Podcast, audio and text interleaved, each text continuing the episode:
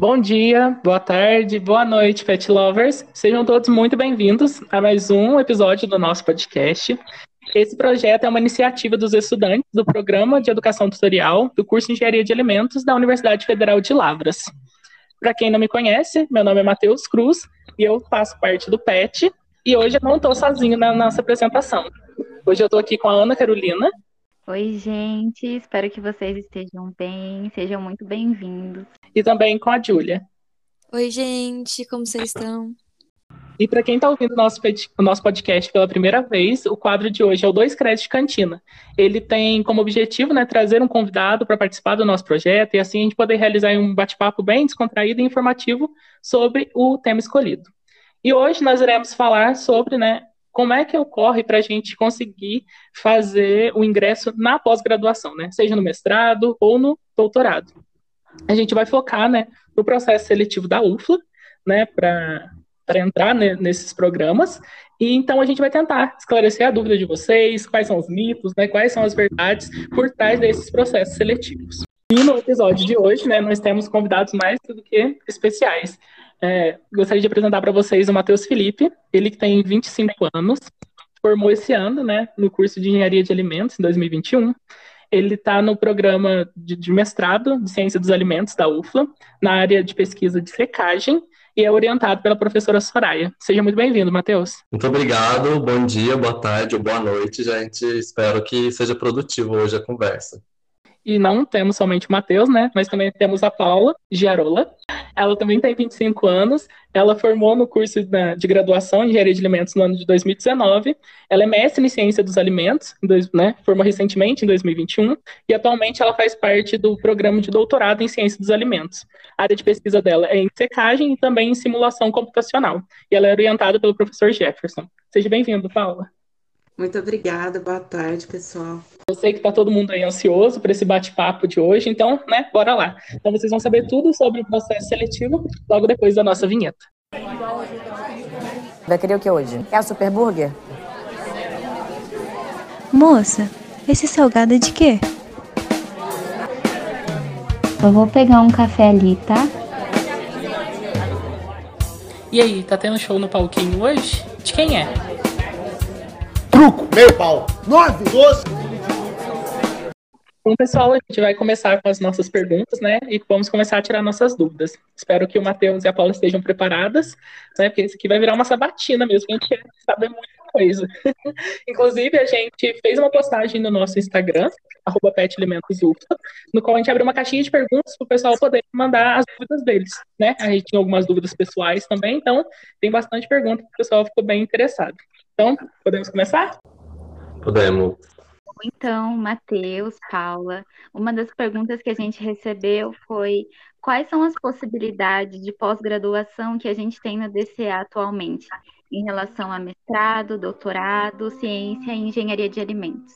Nas possibilidades que eu vi, né, pelos editais da pós-graduação, a gente tem o estricto senso, que é o mestrado e doutorado, na engenharia e na ciência de alimentos, e tem o lato senso também, que é a especialização.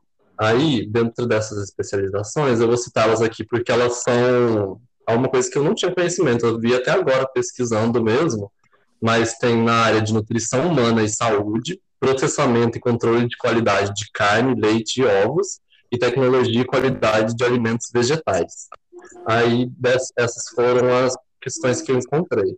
Lá no, no, nosso departamento, né, a gente tem o programa de engenharia de alimentos e o programa de ciência dos alimentos. Então, assim, os dois eles têm um, um viés bem diferente, né? Que no caso da engenharia de alimentos é um programa novo, ele é mais focado na parte de engenharia. Tanto é que as disciplinas que nós temos lá são disciplinas de fenômenos de transporte, termodinâmica aplicada, é, operações unitárias, então, sim, são disciplinas bem da parte da engenharia mesmo. E para o pessoal que gosta da parte de ciência né, e tecnologia, que seria mais a, essa parte de leites, carnes, né, secagem, enfim. Aí o pessoal geralmente opta pelo programa de ciência dos alimentos. O programa de ciência dos alimentos, como o Matheus disse, né, a gente tem mestrado e doutorado. O de engenharia de alimentos ainda só tem o mestrado, por ser um programa novo. Eles não formaram ainda a primeira turma, na verdade, a primeira pessoa a defender acho que foi a Júlia essa semana.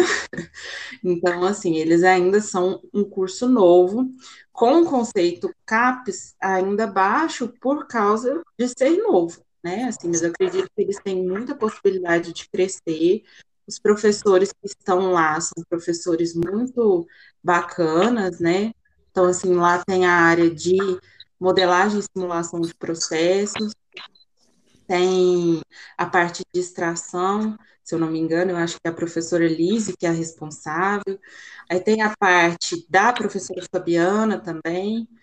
E tem a parte que é o pessoal lá da engenharia química, que são as duas professoras, a Isabelle e a Yara, né? A Isabelle, ela dá a disciplina de operações unitárias na pós, que corresponde ao conteúdo da nossa Operações Unitárias 3, né, que são os fenômenos de transferência de massa, e a professora Iara, ela dá aula de fenômenos de transporte 1, que corresponde ao conteúdo de mecânica dos fluidos para nós, né? Lá eles também têm como membro do programa a professora Bruna, que ela já trabalha com a parte de secagem, né? Mas a secagem que a professora Bruna trabalha é diferente do Jefferson e da Soraya. Geralmente ela trabalha, eu acho que é secagem em espuma, sabe? A Soraya, que está no programa tanto da engenharia de alimentos quanto da ciência, ela trabalha mais com secagem em spray, e pelo que eu fiquei sabendo, ela está trabalhando também com spray chile, né, que seria um processo de secagem não sei se eu posso dizer, estou falando um pouco como leiga, mas é o que eu ouvi dizer, né? Que seria utilizando frio, né? O, o drying seria com temperaturas mais altas, né? E o chilling seria utilizando frio. E tem também a professora Fabiana, ela trabalha mais com extração, mas ela também faz algumas coisas de secagem, né? E temos o Jefferson, que é o meu orientador, que trabalha com secagem e com a dinâmica dos fluidos computacional, né, que é a, a minha paixãozinha, e que eu indico todos a conhecerem um pouco, que, que, é muito bacana. Enfim, eu acho que era isso de, de informações sobre essa pergunta. Vocês têm alguma dúvida? Querem saber mais alguma coisa? Eu fiquei muito, né, achei muito interessante saber que tem tantas áreas assim não sabia que existiam tantas áreas assim, igual, né, porque a gente, ao longo do curso, a gente passa por tantas matérias, né, tantas disciplinas, principalmente nessa parte de tecnologia, né, que é voltada para a parte de ciência dos alimentos, não sabia que existiam tantas possibilidades, assim, na pós-graduação também. Achei muito interessante. Sim, graças a Deus, assim, o nosso leque é bem grande, né, então eu falo assim que quem tiver um interesse em fazer a pós-graduação, acho que vale muito a pena, pelo menos para mim, acrescentou muito. Eu falei assim que eu saí crua da graduação e eu pude aprender muito na pós, né? E assim, eu devo muito ao meu orientador, que é uma pessoa assim, além de ser uma pessoa sensacional, né? Ele me ensinou muito. E eu notei isso não só nele, sabe? Em vários professores do programa, tanto da engenharia quanto do de ciência de alimentos. Então, assim, acredito quem escolher estar conosco ali no DCA em qualquer um dos programas sairá muito satisfeito. É, exatamente. Tipo, você pega uma matéria, a gente tem tantas disciplinas, mas dentro de uma disciplina mesmo, por exemplo, a secagem, você já consegue tirar mais umas quatro, cinco áreas de, de linha de pesquisa. Então, assim, é bem mais amplo depois que você entra na pós, a gente acha que a gente vai só se especificar e se especializar em alguma coisa, você acaba conhecendo mais coisas que você nem tinha muita noção. Sim, eu achei bem bacana. Eu, por exemplo, não sabia que tinha no DCA, assim, a gente conseguiria também aplicar coisas de engenharia. Eu achei que era mais focado, sabe, para leites, carnes, essas coisas assim, não que tinha processos da engenharia em si, sabe? Não, é porque eu acho isso muito interessante, sabe? Porque a gente está fazendo, quando está na graduação, né? Muitas pessoas fazem a parte de ciência, foca muito na parte de ciência, e a de engenharia às vezes é deixada de lado. E é uma área assim tão rica e tão legal. Eu falo assim que eu sou suspeita para dizer, porque eu sou apaixonada pela parte de engenharia, gente. Acho que vocês já perceberam, né? Mas assim, eu acho muito legal quando os alunos começam a ver assim, não, tem essa possibilidade, entendeu? Afinal de contas, eu sou engenheiro, né? Então, assim, e saber, né, os nossos alunos saberem que essa é uma possibilidade, eu acho muito bacana, né? Porque não existe só as disciplinas de ciência, existe a parte da engenharia também, e as duas podem andar juntas, né? Não precisa ser uma coisa separada da outra. Então, isso é muito legal. Sim, muito bacana mesmo. É, o pessoal também tá, perguntou, né? Quantas vezes por ano ocorre o processo seletivo, né? E também onde que ele é divulgado. Bom, é, o processo seletivo ele é divulgado geralmente na página da pós-graduação, que é o PRPG, que do, a Pró-Reitoria de Pós-Graduação, e geralmente ele ocorre duas vezes ao ano. Eu nunca cheguei a ver se ocorre mais vezes, ainda mais agora no período uh, remoto mesmo, ele não, ele só ocorreu duas vezes, então eu acredito que é isso mesmo, que é, tem um período entre o final do período e ele, ele vale para o outro período. Então você abre no final, por exemplo, de agora, julho, e aí vai lançar para ser é, a matrícula lá em dezembro. Então, assim, geralmente é isso, nesses períodos. Aí em dezembro também abre outro que vai ser para maio. É isso mesmo, Matheus. Geralmente são duas vezes ao ano, né? Eu tenho mais conhecimento do programa de ciência de alimentos por eu ser membro do programa, eu também sou membro do colegiado. Então, acaba que, com relação ao processo seletivo, às vezes eu fico sabendo de algumas coisas com antecedência. Então, assim, uma dica que eu dou para quem pretende ingressar né, na pós-graduação seria que, assim, é, com antecedência, você conversasse com o professor que você pretende ingressar na área, né? Demonstrar o seu interesse, falar assim, olha, estou interessado em participar do, do processo seletivo, seria possível você abrir uma vaga não que a vaga seja aberta para a pessoa, não é isso, mas abrir uma vaga para que a pessoa tenha a possibilidade de tentar, né? Então, assim, uma coisa bem importante. Geralmente, essas vagas, elas são é, decididas no, no meio do semestre, né?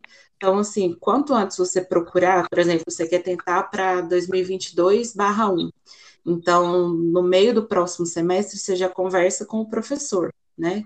E isso é muito importante, porque às vezes você fala assim, ah, eu quero tentar em leite. Aí chega lá na época, não vai abrir vaga de leite, sei lá, porque o Luiz não pode, ou então ele não sabia que teria algum, algum enfim, né, qualquer uma das, das opções, mas o legal é que você converse, né, com, com o professor. Outra coisa que é importante as pessoas saberem, né, que para o, o mestrado, não existe a possibilidade de você prestar para uma linha específica, né, né, Matheus? Você posta assim, você, posta, você, você presta para é, você entrar no mestrado. E aí, de acordo com a sua nota e com o seu ranqueamento, você vai poder escolher ou não a área, entendeu? Então, assim, você coloca lá na hora da inscrição as áreas que você tem mais afinidade, mas o ranqueamento é feito baseado na sua nota. Já para o doutorado é diferente, porque você já faz a prova para a área específica. Por exemplo, eu quis secagem, eu já fui e fiz a prova de secagem. É, no mestrado tem essa diferençazinha aí. Então, na, na área da engenharia de alimentos é desse jeito. No mestrado, por exemplo, você escolhe, acho que, três opções. Dentre essas três opções, você eles vão selecionar depois e você vai mandar após a aprovação se você quer qual área que você tem mais interesse. E aí, dependendo da sua nota, você vai competir com outra pessoa que também quer a mesma área, e aí eles vão eliminar. Mas já na ciência, também, mestrado nesse novo formato, eles já estão pedindo para você escolher a área, porque quando a gente faz o projeto, depois você tem que acabar é, tendo uma entrevista com o orientador que ofereceu a vaga. E aí é mais ou menos isso. É, então, assim, né, essa informação que eu dei, né, foi baseado porque o meu processo seletivo de mestrado não foi remoto, né, foi presencial. Então, eu tive a, a parte de prova, é, aquela prova geral, né, e a análise de currículo. Então, por isso era dessa maneira. Então, foi bom o Matheus ter falado, né, essa informação, que é mais recente, sobre o processo do mestrado nesse regime remoto. E na época que eu tentei é, ingressar no programa de ciência dos alimentos, eu também tentei lá na, na engenharia, né? eu não sabia, né? A gente não sabe em qual vai passar, né? Então eu quis abrir o meu leque e tentei nos dois programas. E aí lá eu já escolhi a área que eu, eu ia tentar, né? Mesmo sendo o processo seletivo presencial, porque lá na época era apenas análise de currículo. Não sei se permanece assim, eu acredito que sim, só análise de currículo lá no, no programa de engenharia de alimentos. Inclusive, outra pergunta que o pessoal fez é com relação aos pré-requisitos, né? Tanto para o mestrado quanto para o doutorado, né? Uma pergunta que surgiu muito foi: é, eu tenho que ter feito uma iniciação científica? É obrigatório ter feito uma iniciação científica anteriormente? Ou se realmente é só mais um diferencial ali, sabe, que você vai ter? Eu queria saber de vocês. Se vocês, né, fizeram iniciação científica, se não, se é um pré-requisito? Perguntou sobre a iniciação científica um pré-requisito, não é um pré-requisito. É interessante porque ela vai contar no seu ela, os seus projetos, as publicações, tudo isso vai contar. Então, a, ela acaba meio que sendo uma coisa ali escondida, né? Porque você vai ter que ter publicações. Mas existem outro meio, outros meios de conseguir isso. Então, assim, dá para reverter também, caso você não consiga fazer nenhuma iniciação. Mas é interessante porque é, a, quando você. Se, é, a, peraí, travei, gente. Quando você descobre o lado da pesquisa e quando você consegue seguir um lado que é diferente da sala de aula, porque você vai dar aula, mas na sala de aula você é um aluno, então você não tem a experiência do, do que o mestrado vai ser. Bom, só é, assim, complementando o que o Matheus falou, né? O currículo ele é avaliado tanto no processo seletivo do mestrado quanto do doutorado, né? Só que existem coisas que pesam mais para o, a, o mestrado e outras que pesam mais para o doutorado. A iniciação científica é uma das coisas que mais conta ponto depois de publicação em artigos, né? Então, assim, eu acredito que não é uma coisa obrigatória, mas, assim, é uma coisa que vai te deixar na frente dos outros candidatos, com, com toda certeza. Mas existem pessoas que passam no processo seletivo sem ter feito iniciação científica, né? Então, assim, o que é avaliado no currículo de, para ingresso no mestrado, né? Iniciação científica, é, participação de núcleo de estudos, participação de, de programas como PET, né? monitoria, tudo isso conta pontos no seu currículo, né? Participação em congresso, em eventos acadêmicos, tudo isso conta ponto.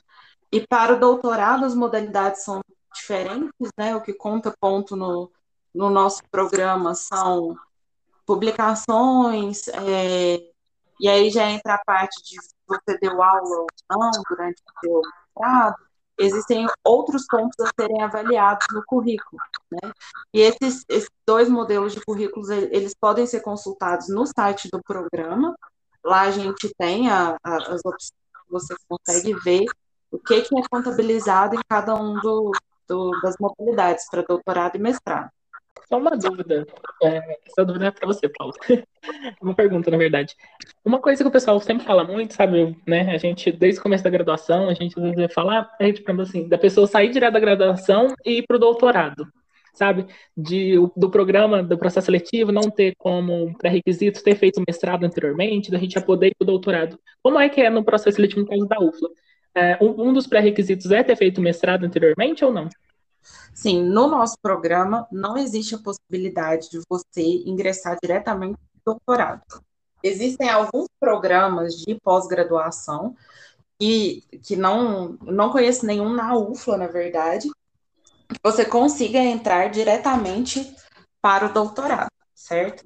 Então, assim, é um pré-requisito para você para o doutorado, fazer um mestrado nos nossos programas, tanto de engenharia, nós temos né, o doutorado, mas é um pré-requisito, sim, você ter feito o mestrado.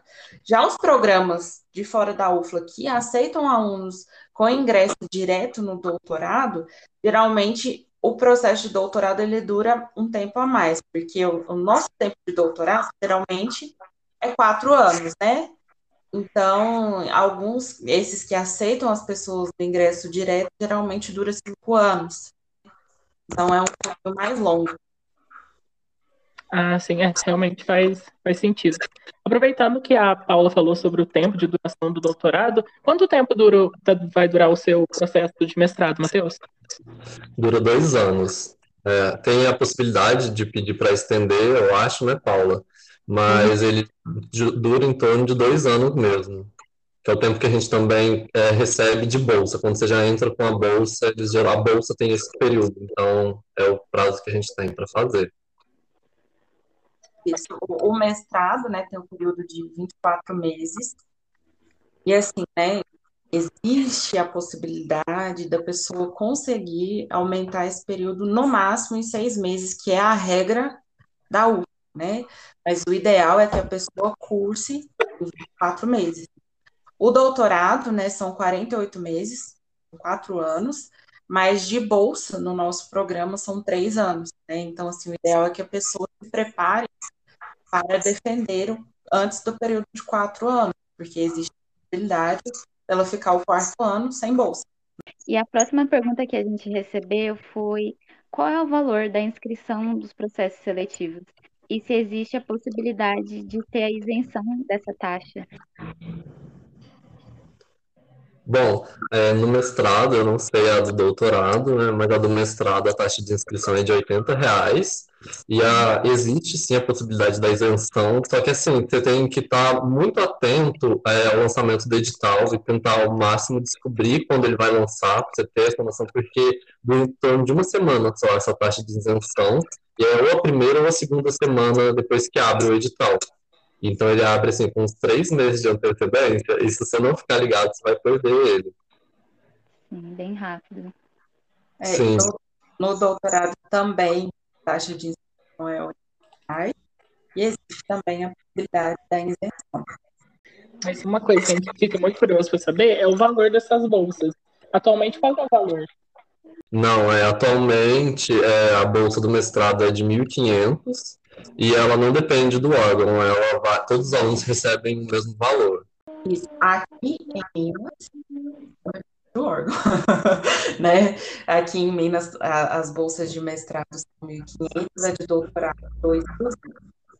Mas existem algumas agências de fomento, né, que elas agregam o valor da taxa de bancada para as bolsas de doutorado. Se eu não me engano, para o doutorado é 700 reais. Mas, assim, né, de um modo geral, o valor é 2.200. Bom, agora que a gente falou já um pouquinho sobre as bolsas, né, sobre a inscrição, é, muita gente também perguntou quais são as etapas do processo seletivo, né? Se tem um currículo, um pré-projeto, uma entrevista, e também qual é o número de vagas. Se já tem pré-definido isso ou vai varia de processo seletivo em processo seletivo. Bom, é, no mestrado da engenharia de alimentos, é só análise de currículo, igual a Paula já tinha informado, né? A gente só preenche um currículo lá de, uma, um formato que eles mandam para a gente, documento, coloca os certificados todos em ordem numérica e envia, e aí demora, sei demora uns três meses é o processo seletivo. E aí depois eles lançam a nota mais pro finalzinho, assim, da, desses três meses. Já na ciência de alimentos, aí tem os três, que é o currículo, pré-projeto e a entrevista. Aí o currículo é a mesma coisa, a etapa é basicamente a mesma coisa, pode mudar talvez os critérios de avaliação. Eles mudam geralmente para ficar um pouco diferente, para dar um certo trabalho a mais para a gente ter que fazer dois documentos diferentes. Mas a análise depois do pré-projeto, que a gente que a gente faz base, é, baseado na área que a gente escolheu, na ciência de alimentos, e no pré-projeto você vai desenvolver é, um projeto com base no, no, que você tem, no seu conhecimento. Você não precisa seguir muita área do professor. Por exemplo, eu entrei na área de secagem, agora eu disse para vocês, a minha, a minha orientadora é a Soraya, mas eu fiz o pré-projeto na área do Jefferson, e aí os dois me analisaram, e aí eu peguei e na hora de escolher mesmo para quem que eu iria, eu mudei e fui para a área da Soraya, então isso não, afeta, você só tem que é, desenvolver, porque é nessa área que eles avaliam o quão pesquisador você consegue ser. Então, eles olham como que você fez a pesquisa, como que você encontrou tal, é, tal referência bibliográfica e como que você conseguiu pensar em algo que era inovador porque nesse pré-projeto ele tem a área que você escreve, você escreve cinco a oito páginas assim sobre o projeto, e no final ele tem uma pergunta que é, te questiona o qual, é, qual é o impacto que esse projeto teria, qual, é, se é sustentável, né, se é isso ou aquilo, então eles questionam mais é mesmo para saber o quão pesquisador você consegue ser, porque quando você entra na, no mestrado, uma coisa que eu senti bastante foi a questão de que eles só realmente te orientam. Eles não vão pegar e te ajudar passo a passo com as coisas.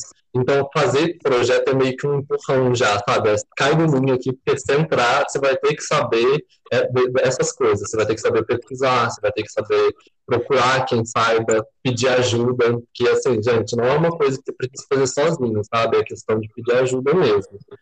Então, é, a entrevista é a etapa que o pessoal geralmente tem muito medo, a gente tem muito medo disso durante a graduação, mas não é algo difícil, sabe? Eu não sei como é nas, nas empresas essa etapa de entrevista, mas no processo seletivo é mais uma questão do professor querer te conhecer. Então ele vai te questionar, vai querer saber porquê que você quis aquela área, e as perguntas mais específicas do projeto que ele vai tentar te fazer assim, é mais para querer saber por que, que você escolheu aquilo. Porque, assim, como tem um fator de inovação, ele, é, para ele também é uma inovação. Então, ele quer saber por que, que você usou tal coisa, por que, que você é, preferiu fazer isso ou não aquilo. E não tem resposta errada. Ele só quer saber mesmo como, como você consegue defender o seu projeto. Assim, existe resposta errada? existe, se você falar um termo técnico estranho. Mas, assim, é mais uma questão de dele querer te avaliar e saber, tipo assim, defenda o seu projeto. E aí ele vai te falar, olha, é muito legal, então ele acaba te falando, tipo assim, é interessante, mas existem projetos nessa área, mas se acrescentar tal coisa, pode ser que melhore e tal. E aí ele vai te dando, é, são mais um, é um momento de dicas mesmo, ele vai te questionar algumas coisas vai te dar algumas dicas. Discordo um pouquinho do Matheus, é que assim, não sei se, se, essa, se essa coisa tranquila assim, é relacionada à avaliação do mestrado. Mas, né, assim, para mim, lógico, não foi uma coisa assim, né? Fala, nossa, morri ali. Não, não é isso. Mas o professor, de fato, estava. Apesar dele me conhecer já, né? Ele me entrevistou como se ele não me conhecesse, me fez perguntas, né? Porque era o que ele deveria fazer, né? Então, assim, ele fez perguntas teóricas, me fez perguntas para saber se eu sabia sobre secagem, né?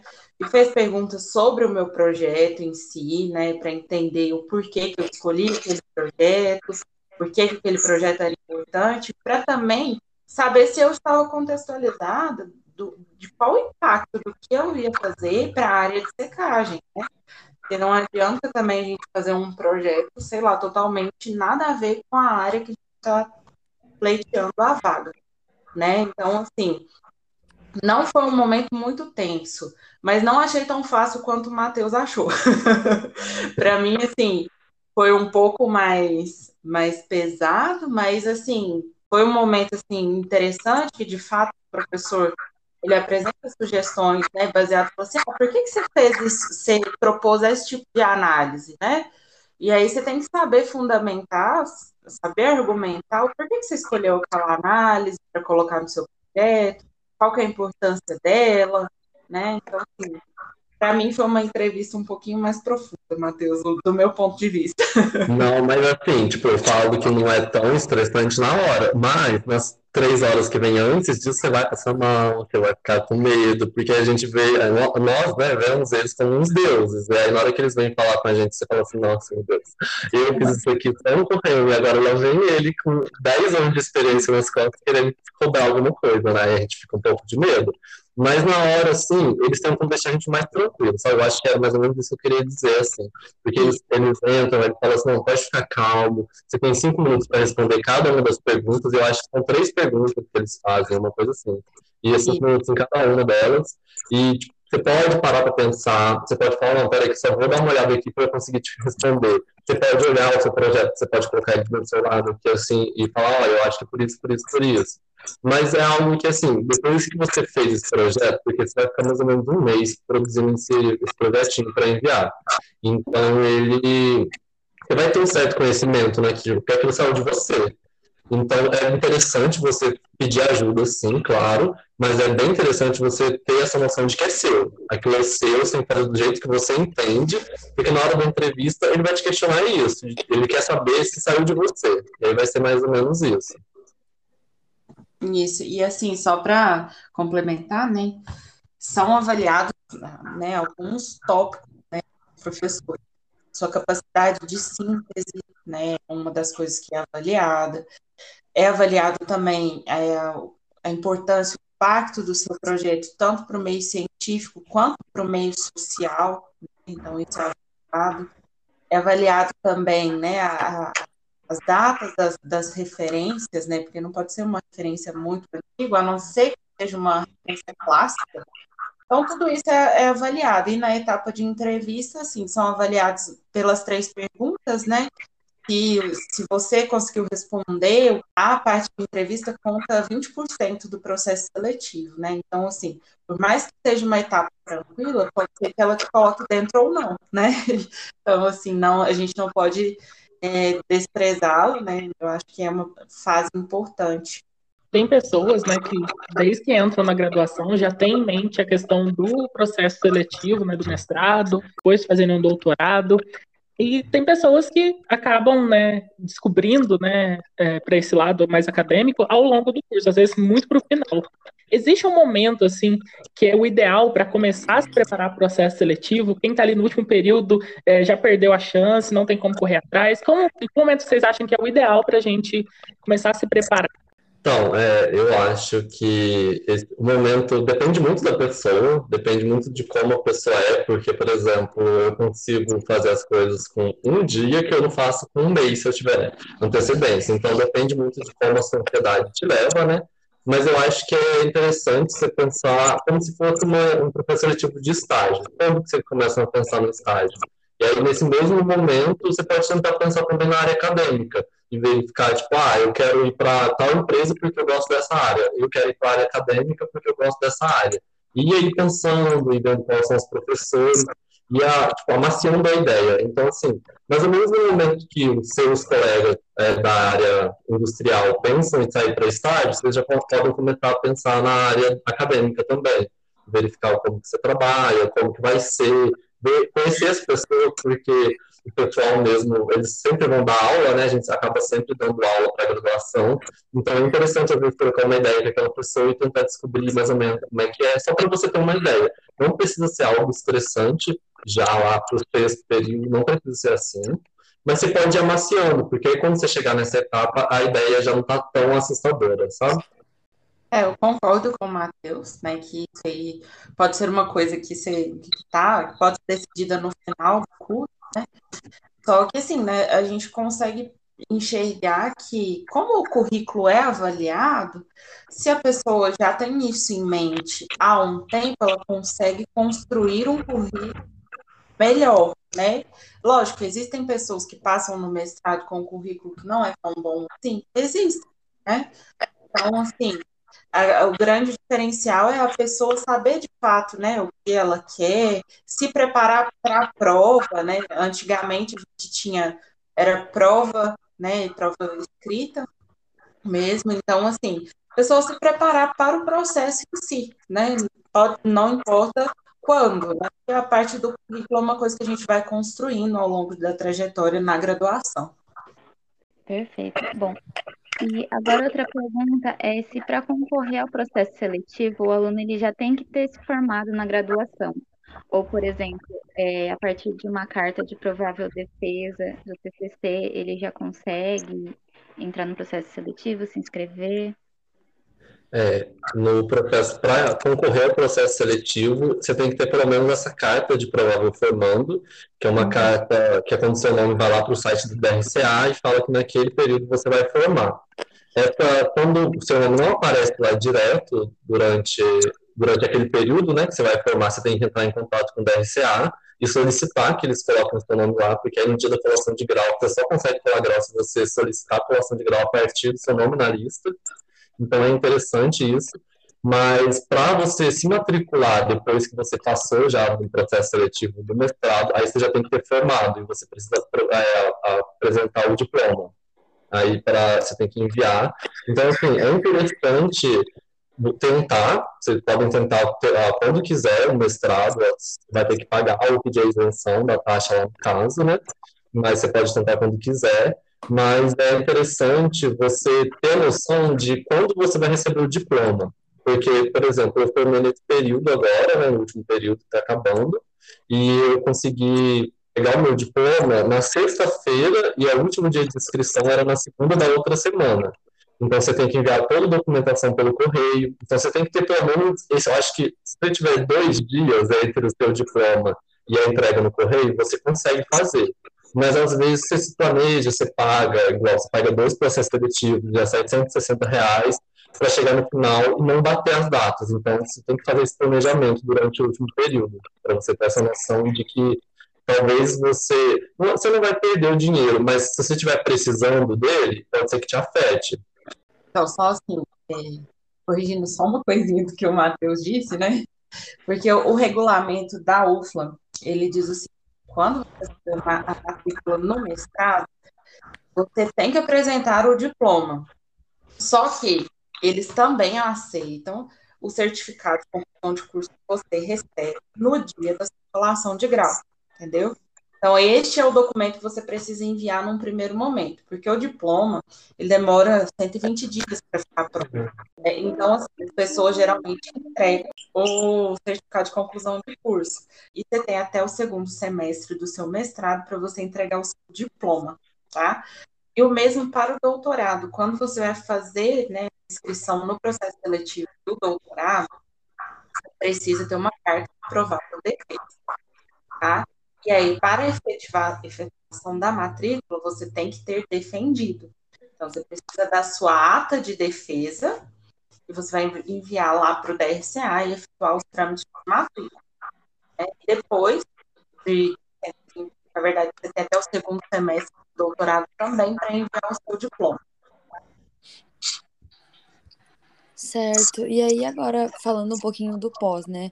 Vai, passei pelo processo seletivo, é, entrei no doutorado, no mestrado, e aí é, também é igual à graduação, ele é dividido em semestres, tem disciplina, é, também é obrigatório ministrar é, algumas aulas, como é que funciona?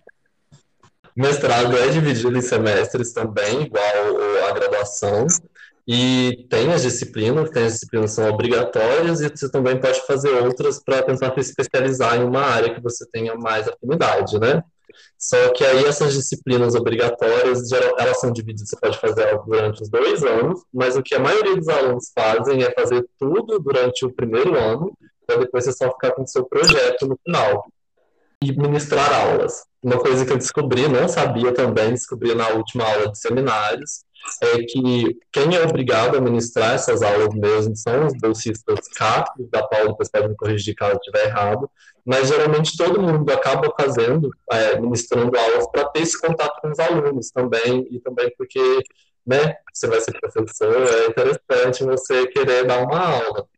Mas aí, e pelo que eu sei até agora, depois vou falando com vocês na nossa próxima entrevista. Então, é isso mesmo, Matheus. Ah, mas acaba que todo mundo faz, porque é uma coisa, uma experiência bacana, né? Você ter que contar. E uma coisa, uma curiosidade que eu queria inserir, né? O doutorado também é dividido em semestres, igual a graduação, e realmente as disciplinas você escolhe baseado é, na sua linha de pesquisa, naquilo que você tem interesse, né? E você já começa o mestrado tendo que fazer matrículas nas disciplinas. Porque eu lembro que quando eu entrei na graduação, o horário do primeiro semestre ele vem pronto, né?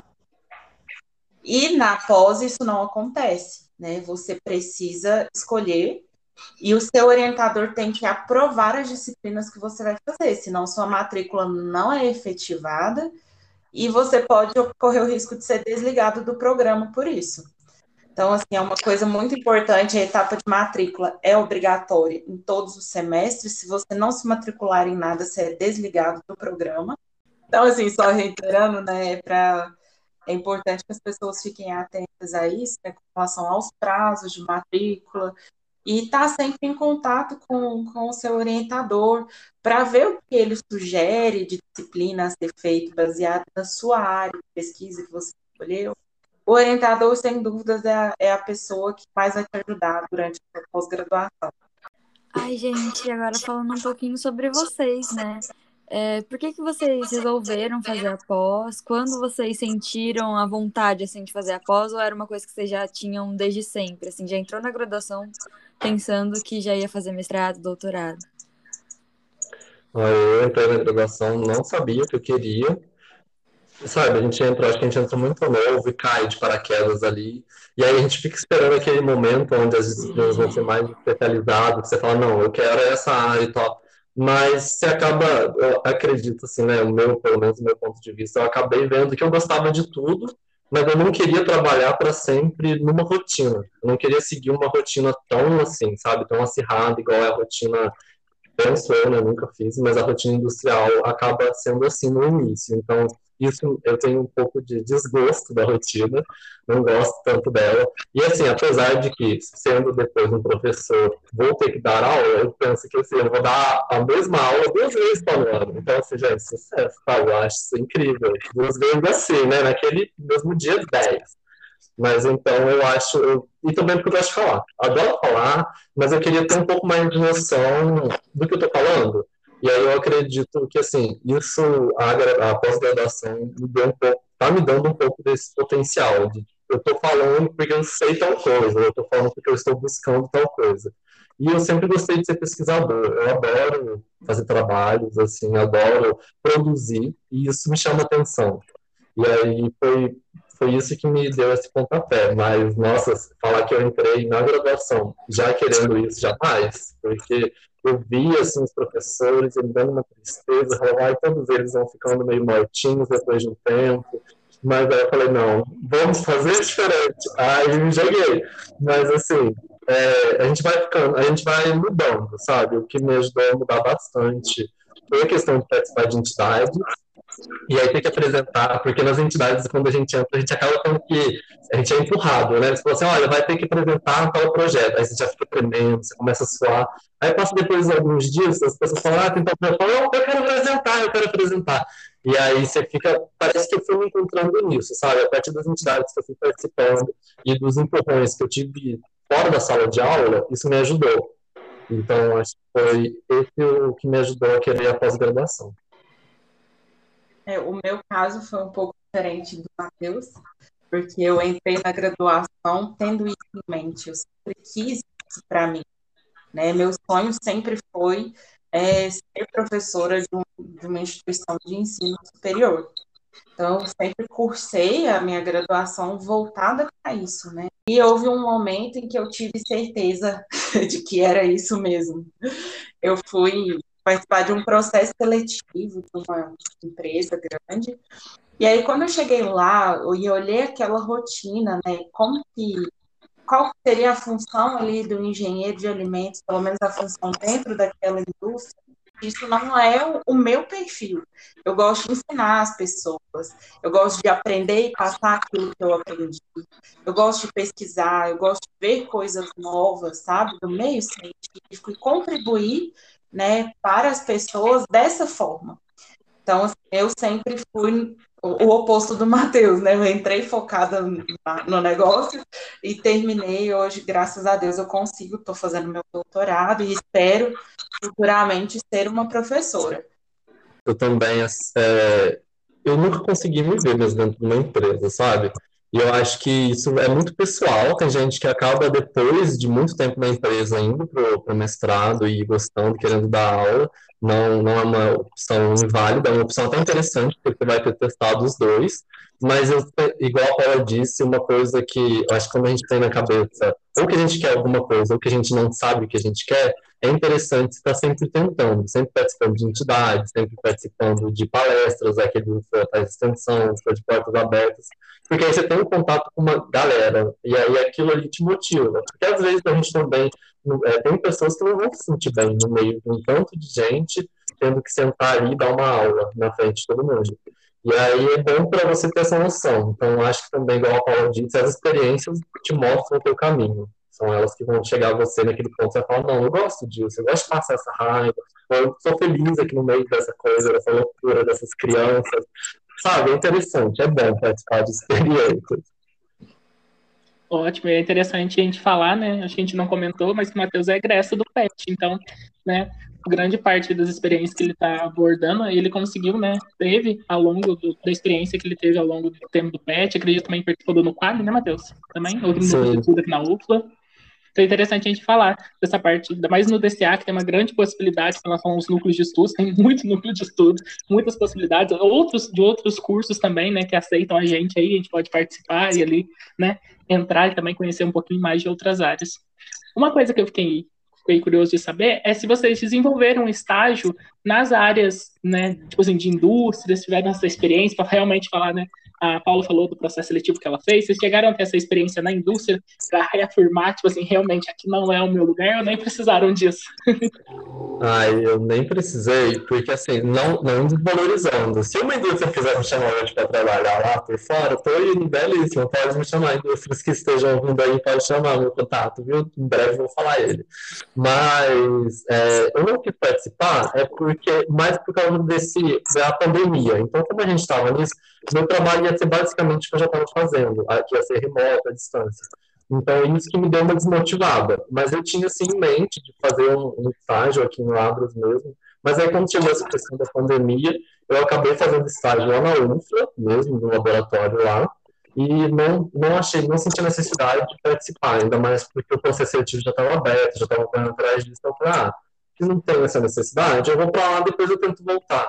Porque, igual eu falei para vocês, eu acho que a questão mesmo da, da gente sair da graduação, né, e ir para uma indústria, é da mesma forma que a gente entra na graduação, que a gente entra muito cru, igual a Paula disse, a gente entra cru, então, quando a gente sai da graduação, a gente também sai muito cru na área que a gente formou. Tanto que é o maior medo da gente é formar e ficar surtado sem saber o que você quer fazer. Então, é interessante fazer é, processos seletivos em indústrias, trabalhar nelas, eu só não senti isso porque eu já tinha meio que confirmado comigo para qual área eu queria ir. Mas eu não tive essa experiência e, assim, não fez, não fez falta para mim. Para outras pessoas pode ser que faça. Então é sempre bom você ter essa noção. Eu já tinha certeza, mas se você não tiver certeza, compensa fazer os dois. É, eu tive essa experiência, né? eu estagiei em uma empresa de lavras, era uma empresa pequena, que era uma distribuidora de produtos lácteos, né? Então, a gente tinha convênio com Verde Campo, a Cafeteria, é, Boleng, então, distribuía esses tipos de produtos. Então, assim, eu tive o contato com a parte administrativa e também lá, porque o estagiário faz tudo. Né? então, assim, eu estava dentro de câmara fria, contando estoque, estava é, ajudando o caminhoneiro a separar mercadoria para levar. Então, assim, o estagiário faz tudo. E eu notei ali que eu falei assim, gente, isso não é para mim, não é o que eu quero mesmo, né? E, assim, só uma curiosidade para vocês, falando lá, porque trabalhar conta ponto no currículo também. Então, não significa que se a pessoa, sei lá, ah, eu decidi experimentar trabalhar, nunca mais vou poder fazer mestrado. Não, isso, inclusive, conta ponto no seu currículo na hora de avaliação no processo seletivo. É claro, assim, que as pessoas geralmente não ficam 10 anos trabalhando para depois ir fazer o mestrado. Mas se a pessoa decidir experimentar e ver o que de fato ela quer, existe essa possibilidade, né? E ainda agregar pontos ao seu currículo. É, então, Paulo, agora inver do inverso que você falou, é, você acha que, por exemplo, as pessoas que, diferente do Matheus, elas já têm a certeza de que não querem seguir a área acadêmica, que elas querem ir para o mercado de trabalho, trabalhar numa indústria, vocês acham interessante também essa pessoa fazer o processo seletivo de uma pós-graduação, fazer um mestrado, um doutorado, isso vai agregar o currículo dela é, nos olhos do mercado de trabalho, assim, nos olhos das indústrias? Então, assim, a minha opinião é, se a pessoa tem ainda vontade de trabalhar na indústria, eu não faria o doutorado. Mas o mestrado, já vejo algo muito positivo, né? Porque tanto mestrado como somente pós-graduação, né? Isso é uma especialização, é uma forma de você estar agregando mais conhecimento a você. Sem dúvida nenhuma, isso conta no currículo. Eu conheço algumas empresas até que o processo seletivo é baseado assim, né? Quem tem mestrado está na frente dos outros candidatos, né? Então, assim, o mestrado eu acho incrível a pessoa fazer, porque além de, né, de conhecer o meio acadêmico, ter noção, né, de como funciona, ainda vai estar, tá, assim, agregando conhecimento e muito valor ao seu currículo. É, eu também concordo com a Paula, porque eu tive contato com algumas mestrandas já é, que formaram, né, que já estão, estão no final do, do projeto, e eu já percebi que, assim, antes mesmo da pessoa se formar, ela já acaba recebendo convite de várias empresas para já entrar atuando numa, num cargo acima do que a gente, a gente entraria na graduação. Então é interessante, eu também acho interessante fazer o mestrado, porque a gente acaba sendo melhor visto pelas empresas, assim. Porque quando a gente acaba de formar, a gente acaba entrando nas vagas muito como operário. Igual a Paula disse, a gente acaba fazendo de tudo e passando né, por situações que às vezes não necessitaria, porque antes uma especialização, né, uma graduação algo grandioso, hoje parece que é básico, é básico você ter uma graduação para você conseguir evoluir. A graduação acho que ela serve mais para isso, ela serve para você conseguir evoluir na sua carreira. Se você não tiver, você vai trabalhar como operário aí, como colaborador, né? E ficar trabalhando durante a vida inteira naquele lugar. A graduação já serve para você conseguir evoluindo, mas sei lá, durante daqui 10 anos você vai evoluir do cargo que você está para onde você pretende chegar. Já no mestrado, às vezes, você pode já conseguir aquele cargo, você vai demorar de 10 anos. Então é interessante porque, igual eu falei dessas pessoas que eu conheci já, que já estão trabalhando, elas já recebem convites, as empresas já procuram base nos professores, e a gente tem essa noção de que quem indica conta muito mesmo hoje em dia no mercado, e os professores, eles têm muito contato com essas empresas, e elas, eles fazem muitos projetos com essas empresas, então, muitas das vezes, eles já te indicam, olha, tem uma aluna aqui que está finalizando, vai querer para a indústria, então, eu percebi que é interessante, é interessante ter essa especialização, se você almeja, tipo, um crescimento financeiro mais rápido, é, é interessante. E aí, quanto ao número de vagas, é aquilo que a Paula já tinha dito lá no começo né, da nossa entrevista, que depende do, do, professor, da disponibilidade dele, e também depende de cada área. Cada área vai dar um número de vagas. No meu caso, quando eu tentei a secagem, só tinha uma vaga para tentar, mas tinha outras, tinha tipo três, quatro vagas. É, então, tem que olhar no edital mesmo, e cada uma vai oferecer um número de vagas falando um pouquinho desse número de vagas, não basta só o professor querer pegar um aluno naquele semestre. Ele precisa ter disponibilidade, né? Cada professor pode orientar no máximo 10 alunos, tomando mestrado e doutorado. Então, aí assim, não adianta a gente falar assim, ah, eu vou conversar com o dom de Deus e falar, ah, será que você pode me orientar? Existe essa questão dele ter disponibilidade ou não devido ao número de alunos que ele já orienta.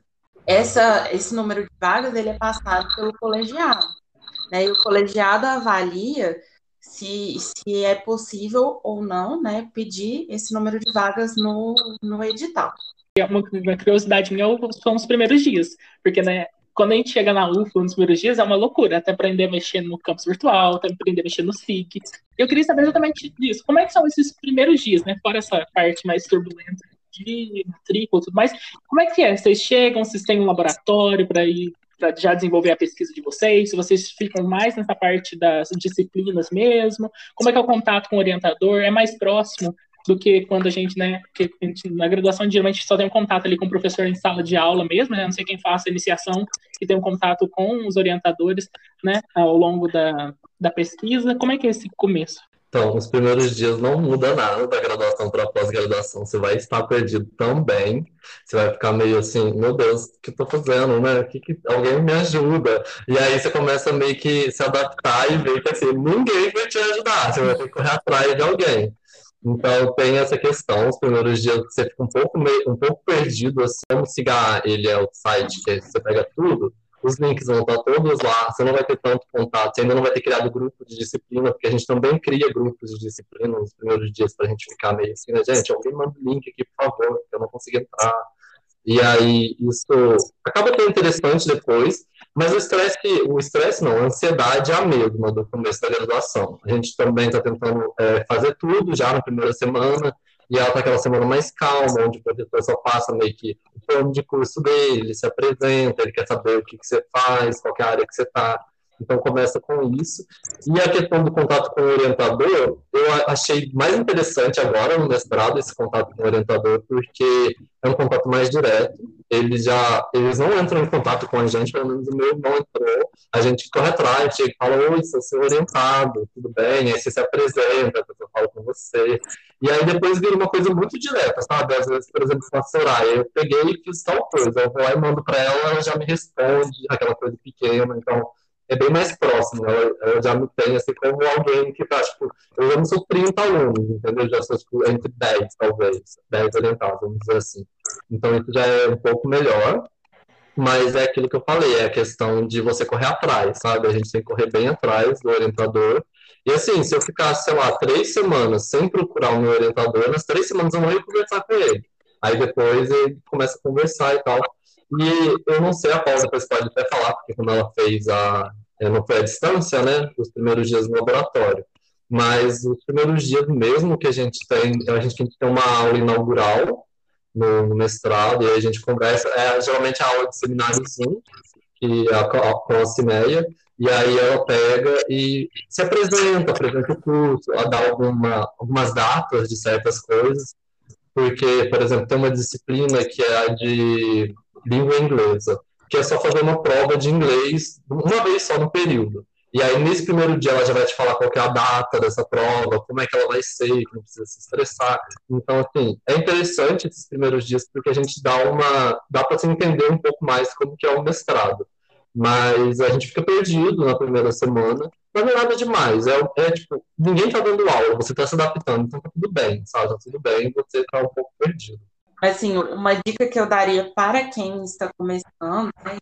Primeira coisa é procurar o seu orientador, se apresentar, procurar conhecer o seu laboratório, porque mesmo que o ingresso seja feito via a escrita de um projeto e uma entrevista, né? É importante que você conheça como que vai ser o seu ambiente de trabalho, se aquele projeto que você tinha pensado ele vai ser viável mesmo ali naquele ambiente, porque assim, vamos pensar, o tempo de mestrado é um tempo bem curto, né? É, então, o ideal é que a pessoa já vá se organizando desde o princípio, entendeu? Para conseguir ter um bom aproveitamento da sua pós-graduação. E o mesmo é válido para o doutorado, né? Então, assim, é muito importante esse contato aluno-orientador, né? E eles são muito abertos. O meu orientador mesmo, em qualquer momento eu preciso dele, ele está lá com a porta aberta para me auxiliar, sabe? Às vezes até final de semana ele está ali trabalhando comigo. Eu teve vezes assim da gente ficar trabalhando até sábado, 9 horas da noite, meu, meu orientador e meu orientador comigo, porque eu estava com uma dificuldade. Então, assim, isso é muito bacana, esse contato.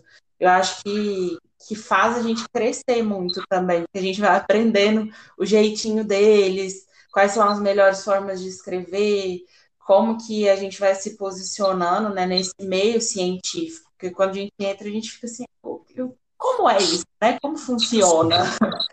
Então, assim, é muito legal esse começo de mestrado, começo de doutorado. Tem até a, a questão mesmo que a Paula falou dele ir com você no final de semana lá na, no laboratório mesmo. Isso é bem interessante. Eu não tive isso ainda, porque, né, igual eu falei para vocês, eu estou no primeiro período, mas eu, quando eu fiz o estágio lá mesmo na UFA, junto com umas outras mestrandas, eu percebia que, assim, no domingo o professor ia lá e ele te trata muito como pesquisador, sabe? É, a gente não pode nem ficar com muita raiva deles, não, porque eles tratam a gente muito de igual para igual. Então, assim, às vezes as discussões você não entende e ele tá jogando você está tipo assim, que ódio, mas ele está te tratando um pesquisador. Então, eu acho que isso é algo que faz você crescer, dá essa responsabilidade, esse senso de que você está ali, aquele projeto é seu, ele está ali para te ajudar, mas ele também vai te questionar, porque ele quer que você pense sozinho. Então, isso eu achei bem interessante. Eu acho que é uma experiência legal que a gente tem com eles. Bom, gente, então, também perguntaram se na pós tem alguma coisa semelhante a todo o processo envolvido no TCC, em relação à escrita, à pesquisa, ou se não tem nada a ver, como é que é? Vocês contam para a gente um pouco, por favor? Claro, é, eu acredito que sim, para mim, assim, na hora que eu li essa pergunta, ela ficou bem na minha cabeça. Porque eu acho que tudo que a gente faz está relacionado ao TCC, depois, depois que você entra na pós, sabe? Todos os trabalhos que você vai produzir são trabalhos que a gente poderia apresentar no TCC, mas são mais especializados, vamos dizer assim. Você tem que ter uma certa carga, igual o TCC, a gente entra muito no Google acadêmico e acha os trabalhos lá e faz ele. Quando você já está na pós, você já começa a ter mais um contato com aquele, com o portal Sucupira, com a CAPES, com as revistas, periódicos, e aí você já começa a procurar trabalhos que têm um pouco mais de nota para sustentar o posicionamento. Então, assim, tem, para mim, a, a resposta disso é sim, porque todos os trabalhos que eu fiz até agora, só o primeiro período, eles já levam muito nisso, também os trabalhos que eu vi o pessoal apresentando de seminários, assim, já é organizado igual a gente faz na, naquela disciplina de metodologia, onde a gente faz um pré-projeto, aí se apresenta nos seminários esse pré-projeto, na hora de qualificar, você também vai apresentar um pré-projeto, e ao longo do tempo você vai produzir aquele projeto, então meio que vai ser um TCC mais especializado, aí você vai aumentando, vai virar uma tese, vira uma monografia, então, sim, a minha resposta é sim. Vou complementar um pouco né, o que o Matheus disse. O que a gente faz na pós-graduação é voltado justamente ao trabalho de pesquisa. No mestrado, esse trabalho ele recebe o nome de dissertação. E qual que é o principal objetivo da dissertação? Você produzir algo que contribua para o meio científico. Então, tem que ter obrigatoriamente a parte experimental então, daí você desenvolve uma dissertação, ou seja, você vai falar sobre aquele assunto, você vai elaborar é, um referencial teórico, vai discutir os seus resultados. Já para o doutorado, tudo que você faz é voltado para a obtenção de uma tese. Ou seja, o doutorado ele tem o caráter de fazer algo inovador, entendeu? Então, o projeto do doutorado, o objetivo é fazer algo que não não é que não existe, mas algo que ainda ou é muito escasso para o meio científico. Então, você é exigindo uma contribuição maior, né, quando você está no doutorado. Então, sim, tem os, os trabalhos de conclusão de curso, né, não recebem esse nome. Então, mestrado, dissertação, doutorado, tese. Você tem que defender esses dois para você receber o título. Mas então sim temos, né, como se fosse um trabalho de conclusão de curso, porém bem mais complexo. Perfeito, eu acho que um serve de base para o próximo, para a próxima etapa, assim, né? Isso, sim. isso. O TCC seria assim, né? No início, bem início. Né? Já, todo mundo já sofre tanto, né? Sim. Ele é aquele gostinho, sabe? O TCC é aquele gostinho do tanto que você Bom, gente, agora a gente terminou as perguntas que a gente recebeu no, na nossa caixinha de perguntas no Instagram, né? Mas a gente queria saber se tem mais alguma coisa que vocês gostariam de compartilhar com a gente, que a gente não perguntou. É, se vocês têm alguma dica aí para quem quer prestar o processo seletivo, né? Para mestrado, para doutorado.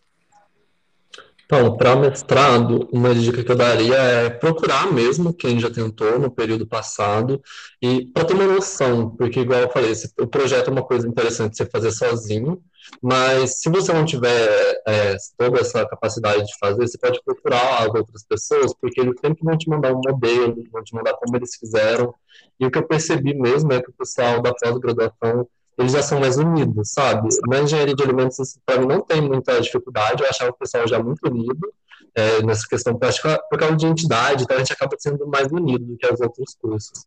Mas o pessoal do mestrado, todo mundo te ajuda, eles nunca vão te dizer não, porque eles já passaram dessa etapa, não tem por que segurar algo.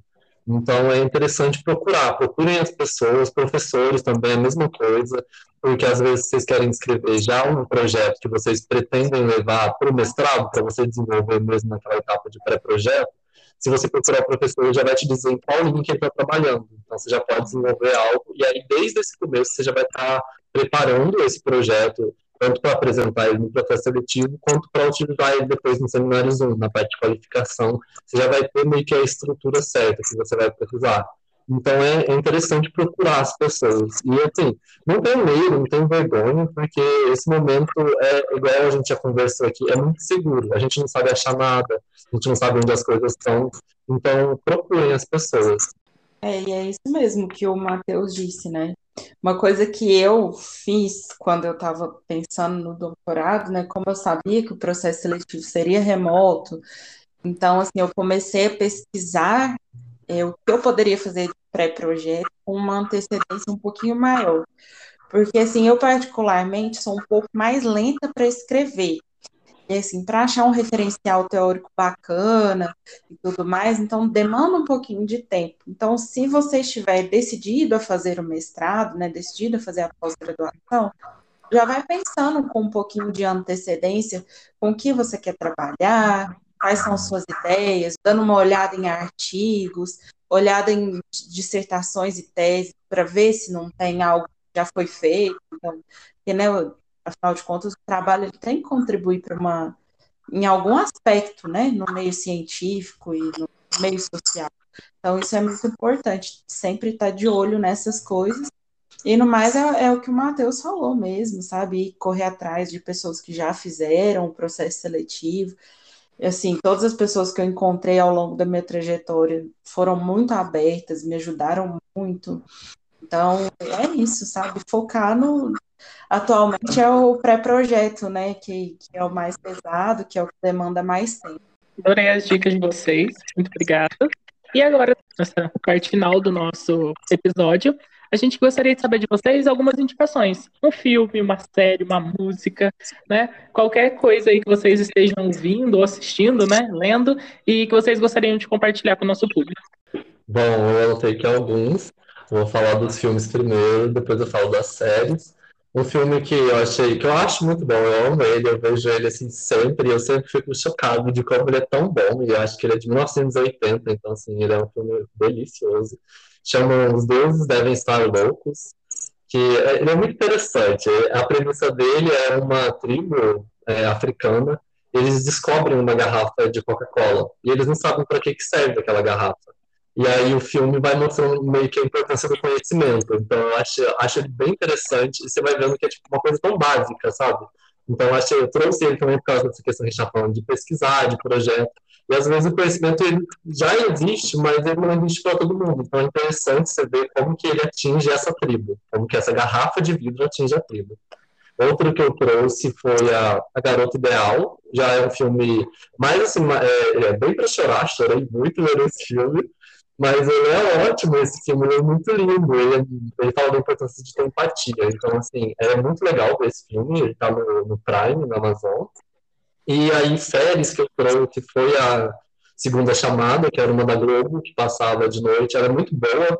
Ela, caso né, você queira a área acadêmica, não vai seguir muito, mas é interessante você ver como que os professores lidam com turmas noturnas, assim, é interessante você ver como que é diferente, né, a relação. Eu não sei vocês, mas eu estudei normal, lá não tive aquele, na escola, né, não tive aquele pessoal que estuda de noite e achei bem interessante como é que é a, a vivência deles ali já são pessoas mais velhas também.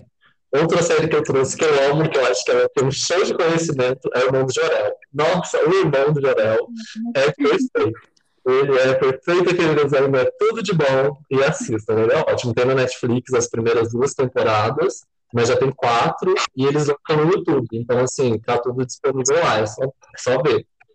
E a última agora é a série Impegura que é uma série da HBO. Ela é maravilhosa, maravilhosa, porque ela, ela aborda mesmo isso, de como a personagem principal ali é insegura, e ela fala consigo mesma, igual aquela série Fleabag. Então, assim, ela é bem interessante que ela tem esse, a quebra de parede, né, da quarta parede lá. E isso é, é muito interessante, vocês verem como ela vai desenvolvendo a questão de tentar não ser tão insegura assim. E é o que a gente basicamente faz aqui no período, né, de graduação, pós-graduação e tal. Mas era isso, gente. É assim, eu não tenho sugestões tão inteligentes quanto do Matheus. a gente, porque olha, para mim, televisão é um momento muito relax. Lógico, gosto muito de coisas assim, igual o Matheus falou, mas assim, como eu peguei coisas que eu estou fazendo atualmente, é, a minha sugestão de série é uma série que tem na Netflix que chama Atípico. É muito legal porque conta a história de um menino que é autista, então, assim, vai mostrando como ele vai mudando ao longo do tempo ele vai vencendo barreiras que ele tinha, né, justamente por causa do espectro autista, então é muito legal. Agora, de filme que eu vou indicar, mas não posso falar porque senão vou dar spoiler e vai ter gente que vai me xingar. é o da Viúva Negra. Nossa, o tão aguardado filme da Viúva Negra. Gente, é sensacional. Recomendo muito. E assim, né, a, a Nath é um, é um personagem muito legal e faltava mesmo isso na Marvel, né, de estar mostrando a história dela, do que aconteceu ali naquele aquele pedaço de tempo entre os Vingadores, né? O que, que foi que rolou. Uhum. Então, é um filme que eu super recomendo, e recomendo que assistam a cena pós-créditos. Curtinha, sabe? Mas assim, é, não dá informações sobre o que pode vir a acontecer. E assim, eu sou fã de Marvel. E também tem uma série muito boa que tá famosa da Marvel também, que é Loki. Gente, sensacional. O, Loki é um personagem que eu particularmente gosto muito, apesar dele não ser um herói, né? Mas eu acho muito legal o, o, jeito dele, ele é muito engraçado e a forma como ele leva as coisas eu acho muito interessante. Então vale a pena assistir. Falei de coisas que estão mais recentes na minha vida, né? Eu já eu sou a louca da série, então assim eu passo muito tempo assistindo isso, é a minha diversão. Então esses foram os resumos do momento. É, outra que eu falo também, que é nessa questão de, da pessoa tentando né, passar as adversidades, é o especial da Netflix também, que é outra série maravilhosa. Ela é de comédia, ela é bem levinha, mas ela é muito bonita. Ela já acabou, acho que ela teve duas ou três temporadas, uma coisa assim, duas, né? E ela é muito interessante, é muito bonitinho também. E ele fala, ele faz a referência do Atypical também porque ele fala que assim, ah, quando é um ator de verdade que passa por problemas de verdade, eles não conseguem ter a série renovada. E aí ele cita a típica sendo meio num deboche, mas a típica também é perfeita, é outra que é muito bonitinho, aqueles pinguins dele com pinguins, eu amo. Sim, é interessante falar dessa parte do special, né, dessa série, porque o ator principal é quem escreve e dirige a série, então é um diferencial a mais. Por isso que eu acho que tem essa referência atípica, né, porque no caso realmente é uma pessoa que passa pela por essa realidade, entende ela e consegue expressar ela da melhor maneira possível, né, com um tom de humor muito muito bem feito. Sim. Uhum. Eu ia até aproveitar o gancho da Paula, né, porque eu também recentemente assisti Viúva Negra. É, mas eu nem ia falar dele em si, né? É que eu, depois que eu assisti, eu vi que, tipo assim, tinha muita coisa que eu já não lembrava mais. E aí agora na Disney Plus você consegue assistir os filmes em ordem cronológica tal. E aí a minha indicação ia ser essa, assim, pro pessoal que gosta, assistir todos os filmes, assim, na ordem certinha que eu comecei agora, assim, tô mais ou menos na metade, tô gostando bastante. Sim, nossa, eu achei tão legal que esses dias eu entrei na Disney Plus e aí todos os anúncios tinham a foto da Viúva Negra, falando, ah, assiste esse filme por causa disso, assiste por causa disso. Eu falei, nossa, interessante, isso é muito legal mesmo. Porque tem muita coisa que a gente não lembra dela, uhum. né, da uhum. história dela. Uma história muito paralela. Sim. Então, pessoal, eu queria indicar um filme, chama Mother, ele é de 2017. É um filme de terror psicológico, de suspense, ou seja, aquele filme para deixar a gente bem doido. É aquele tipo de filme que você tem que assistir com a aba do, do YouTube já aberta, para já procurando é, o pessoal fazendo, falando um pouquinho, explicando o que é o filme, que é basicamente isso. Tem por trás toda uma, uma teoria assim religiosa, sabe? É muito bacana, dá muita aflição assistir, tem muitas cenas assim que deixa você aflito, sabe? É, eu adoro, pelo menos é o tipo de filme que eu gosto. Ele é escrito e dirigido pelo Darren é, e ele é estrelado pela Jennifer Lawrence, né? Que já é uma conhecida aí do público, e pelo Xavier Bardem também. E vocês conseguem encontrar esse filme na Netflix. E eu também que gostaria de indicar uma minissérie brasileira, que está atualmente disponível na Amazon, que chama Manhãs de Setembro. É uma minissérie bem curtinha, ela tem cinco episódios, que conta a história da Cassandra, que é a personagem principal, que é uma mulher trans, vivida pela Lineker, né? Também conhecida aí no, né, nacionalmente por ser cantora. É, ela vive uma motogirl, né, em São Paulo. Ela tem uma paixão pela música, ela faz cover da Vanusa. Então, a trilha sonora é, apresenta muitas canções da Vanusa, inclusive, né, as POCs, né, as novas, geralmente não conhecem essa cantora. É interessante assistir, porque a gente acaba conhecendo é, um pouco sobre a cultura brasileira, né, sobre a música. Ela mostra uma, a questão da relação dela, né, da enquanto mulher trans com outros, é, com outro rapaz, é, é, com um rapaz, é interessante também falar que o plot da história se baseia no momento que ela consegue, né, a casa própria dela, isso já mostra no, bem no começo da série, tá, gente? Não é um spoiler. bem no começo da série, ela consegue a casa própria, depois, né, casa própria não, ela consegue alugar uma casa, na verdade, para ela viver, E bem nesse momento, uma ex-namorada dela, de 10 anos atrás, reaparece e ela aparece com um menino falando dizer ser filho da Cassandra. Então é muito interessante essa série, é uma série linda, muito bem feita, sabe? Aborda esse tema de uma forma muito, muito inteligente. Então, convido a todos a assistirem. Bom, e agora para fechar, eu vou indicar um livro que eu acabei de ler esses dias, inclusive, é do Leandro Carnal. Não sei se vocês já ouviram falar do Dilema do Porco Espinho.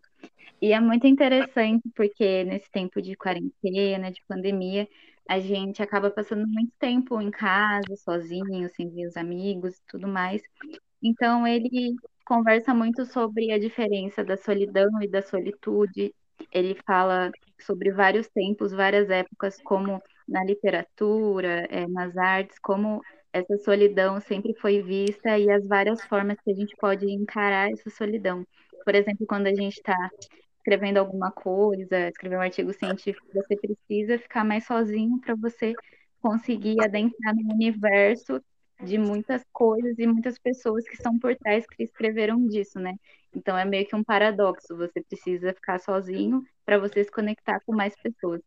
Eu acho isso incrível. É, é um olhar diferente para ajudar a gente também a saber lidar com toda essa época que a gente está vivendo de uma forma, assim, talvez um pouco mais leve, que a gente consiga também é, criar coisas e seguir em frente.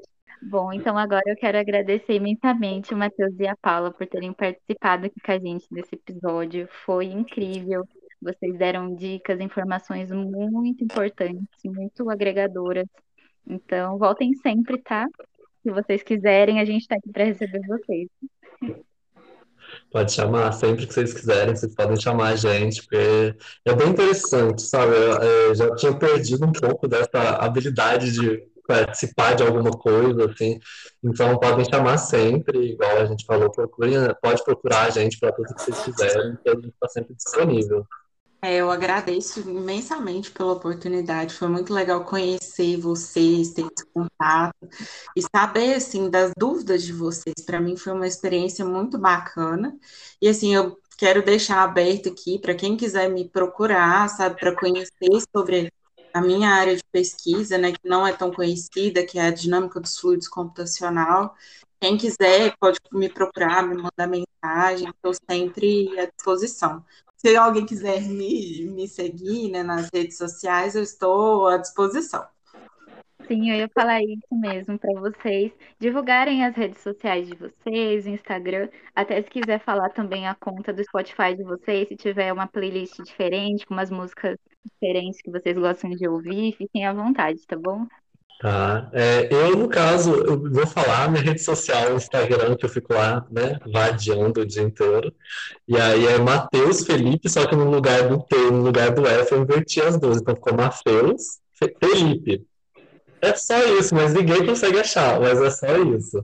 E no Spotify, eu não sei qual é o meu nome lá, porque eu fiz a conta junto com o Facebook. Depois eu posso falar para vocês. Mas assim, eu faço muita playlist para lavar louça, lavar banheiro, para eu sair de casa, que às vezes eu tô assim, né, na ansiedade, falar, ah, não quero sair hoje e tal. Aí eu coloco uma playlist que é tipo assim, sair de casa arrasando. Aí a música começa a tocar, já tô na frente do espelho, botando uma roupa, falando, bora, gatinha. Então, assim, é esse tipo de playlist que eu tenho lá. Caso vocês queiram seguir, eu disponibilizo para vocês. É, o meu nome, né, no Instagram é Peagiarola. Você que está nos ouvindo, né? Inclusive, é só acessar a descrição aqui do nosso episódio aqui no Spotify e a gente vai deixar tanto a roupa da Paula quanto do Matheus, inclusive também as playlists dele para vocês poderem acompanhar. E também, inclusive, as indicações que eles fizeram ao longo do episódio, né? Inclusive do, do sites da PRPG e outras indicações que eles fizeram, né, para vocês se orientarem ali com relação aos processos seletivos. É, queria agradecer de novo a presença de vocês, né? Saibam que a gente está sempre de portas abertas. É, e também queria agradecer os ouvintes do nosso podcast, né? E lembrar vocês de seguirem a gente, que é Petcast, né? E também baixar os nossos episódios. Ainda vão vir mais episódios aí ao longo dos, desses próximos meses, né? Um por semana. É, e também pedir para vocês seguirem a gente no Instagram, que é petalimentosufla, para curtir, comentar, comentar nossas postagens, né? A gente vem fazendo várias postagens sobre alimentos, a gente também mostra os nossos projetos. E é isso, gente. Muito obrigada. Sim, inclusive sigam, né? Se inscrevam no nosso canal lá do YouTube, Pet Alimentos UFLA, né? Onde a gente posta sempre, quando a gente faz alguma palestra, né, tem algum curso, a gente sempre disponibiliza todo o nosso material lá, além do Instagram também, né? Que já foi dito. Então, muito obrigado a todos pela participação, né? Estão ouvindo aqui a gente nesse episódio de hoje. Novamente, obrigado, Paula, obrigado, Matheus. E logo mais espero né, ter a participação de vocês aqui com a gente. Muito obrigado. Tchau. Tchau.